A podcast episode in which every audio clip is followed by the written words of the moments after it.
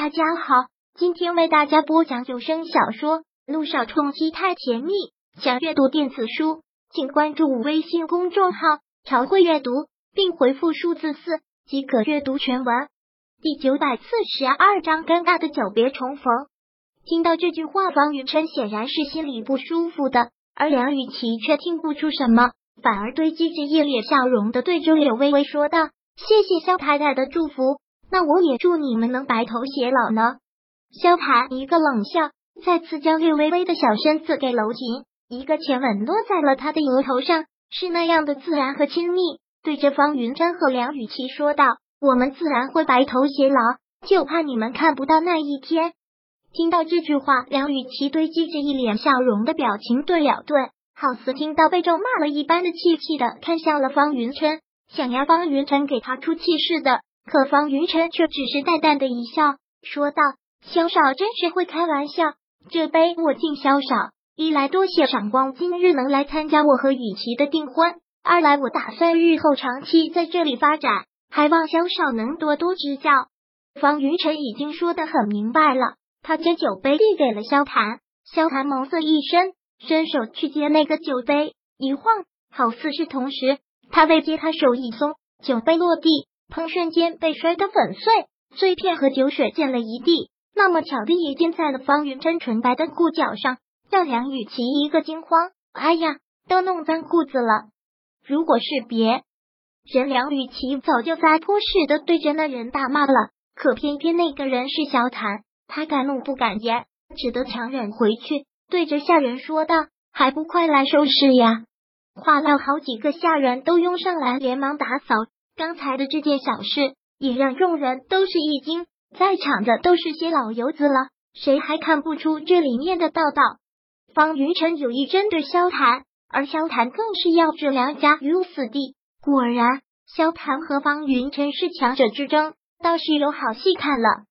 只是他们殊不知，这背后的较量也不过是为了一个女人。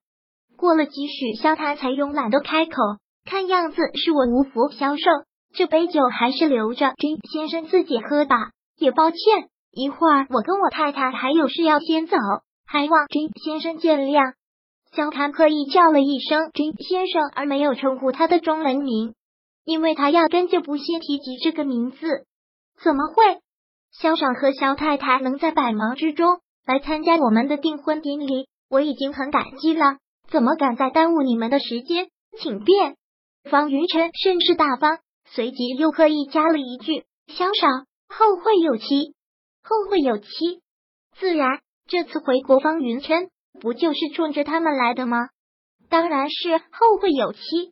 萧谈冷彻的眸子直直的射过方云琛的眼底，带着浓浓的杀气，而方云琛更是丝毫不让。这是两个人第一次见面，也是第一次较量，不分伯仲。当然，如果他试图用这种欲擒故纵的方式来打柳微微的主意，那他就打错如意算盘了。他怎么可能会给他这个机会？方云晨眼看着萧谈姐拥着柳微微走了出去，随着他们距离越来越远，他的眸子就越来越深，直到深邃墨色的什么都看不到，就如一个无底洞。越是往深里看，看到的东西便就越是空洞。云琛，你没事吧？有没有伤到啊？你看看裤脚都脏了，要不要去换一下呀？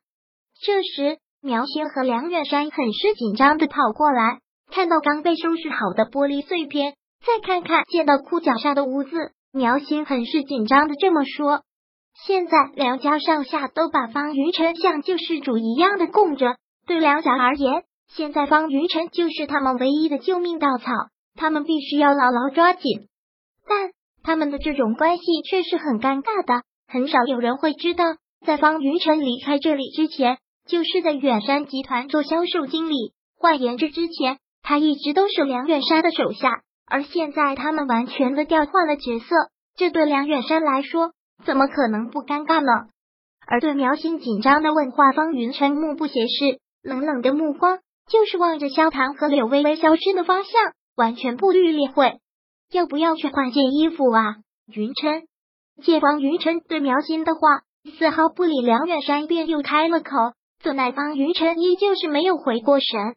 梁先生、梁夫人，真不需要去换衣服，不过一点小污渍，我来处理就好，不用你们费心。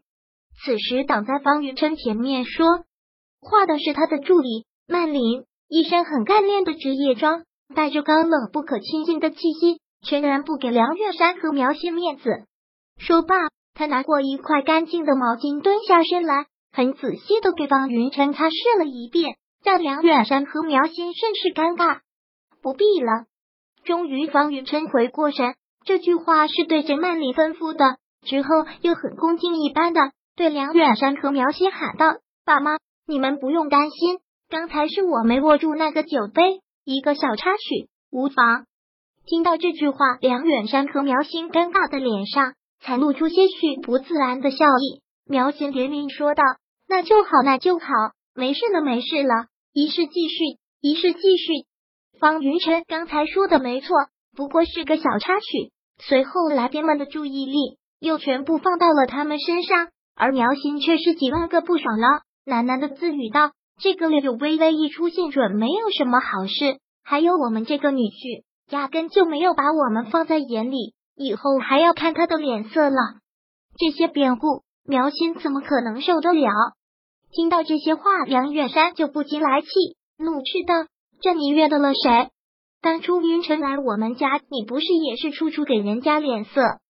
你行了，今天女儿大喜，先招呼客人。”梁远山强忍着，强颜欢笑的这么说：“是啊，三十年河东，三十年河西。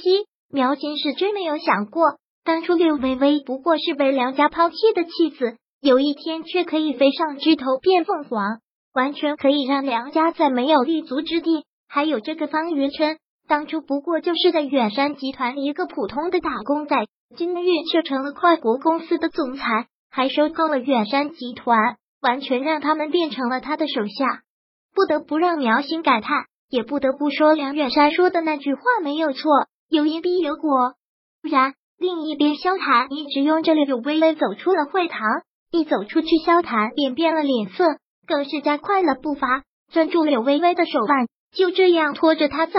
走了几步，许是嫌她走得太慢，干脆将她打横抱起，一脸阴沉的抱着她，径直的走下了车。